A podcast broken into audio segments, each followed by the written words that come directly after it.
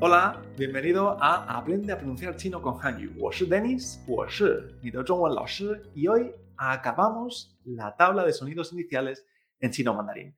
Vamos a ver los sonidos R, W e Y en chino. Veremos que esta es bastante sencilla, pero hay una que a veces suele costar un poquito y es la R.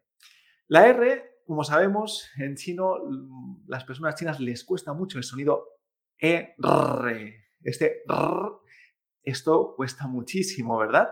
¿Por qué? Porque aunque los chinos tienen la R en su vocabulario, no se pronuncia con esta vibración. Se pronuncia como una vibración más suave, ¿eh? como una R francesa, dicen algunos, como a veces como el sonido que hace una, una maquinilla de afeitar. Fíjate, R-I lo pronunciamos R,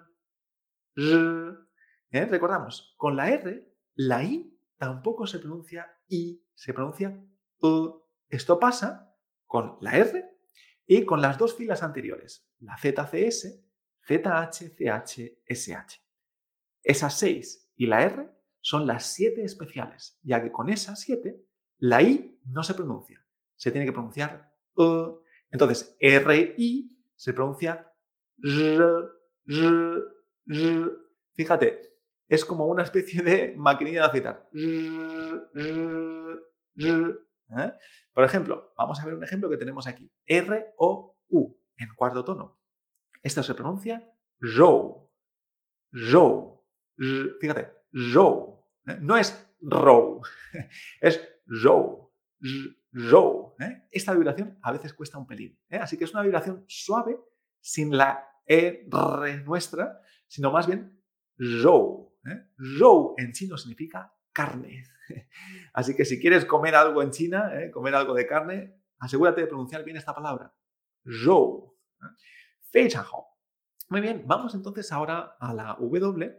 Y la W es curiosa, porque la W es como si viéramos una U. Es decir, WU para nosotros es como si hubieran dos U's seguidas. O sea, si yo en el chino cada vez que veo una W pienso que esa W es una U española, salgo ganando. Porque, por ejemplo, WU no se pronuncia bu, o wu, como algunos dicen. Esto se pronuncia como si hubiera dos us. Se pronuncia u. si hubieran dos us seguidas, pues simplemente dirías dos us.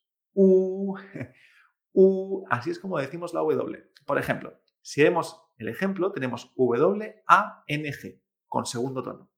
¿Vale? Pues esta W es como si fuera una U. Así que esto lo leeremos one. One. ¿Vale? Wang significa rey en chino. Wang. Perfecto, así que la U, la W, perdón, muy sencilla. Es como si fuera una U en español. Y lo mismo nos va a pasar con la Y. La Y no tiene el sonido de eh, como la Y nuestra, ¿no? Por ejemplo, si yo en español intento leer Y, I, a lo mejor lo leo como Y, Y, ¿no? Como si fuera una especie de L o algo así, ¿vale? Pero Y no es. ¿Eh? Entonces, esto se pronuncia I, porque la Y es como si fuera una I, una I. Igual que pasaba con la W. ¿Vale? Así que cada vez que yo vea una Y en chino, tengo que sustituirla mentalmente por una I latina.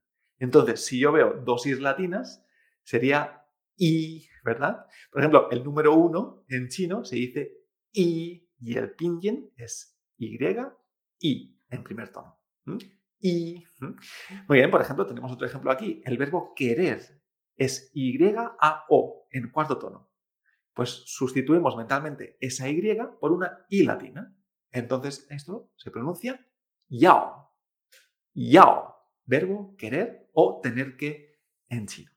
Muy bien, pues estos son los últimos sonidos de la tabla Popfumofo, los sonidos iniciales del chino. Vamos a repasarlos. La R, RI, la W, W, U, y la Y, Y, I, I. Así de sencillo. Veamos los ejemplos. Hemos dicho que carne en chino se dice zhou. Zhou. Hemos dicho que rey se escribe con W, pero para nosotros es como si fuera una U. Así que rey en chino se dice Wang, Wang, en segundo tono. Y el verbo querer o tener que se escribe Y-A-O, pero para nosotros es como si fuera una I latina, así que es Yao, Yao, verbo querer o tener que. Muy bien, pues con este vídeo terminamos la tabla de sonidos iniciales. A partir de ahora, en los siguientes episodios, nos centraremos en los sonidos finales, ¿eh? los sonidos finales que pondremos detrás de estas consonantes que hemos visto en estos vídeos Así que nos vemos en el siguiente episodio. 再见。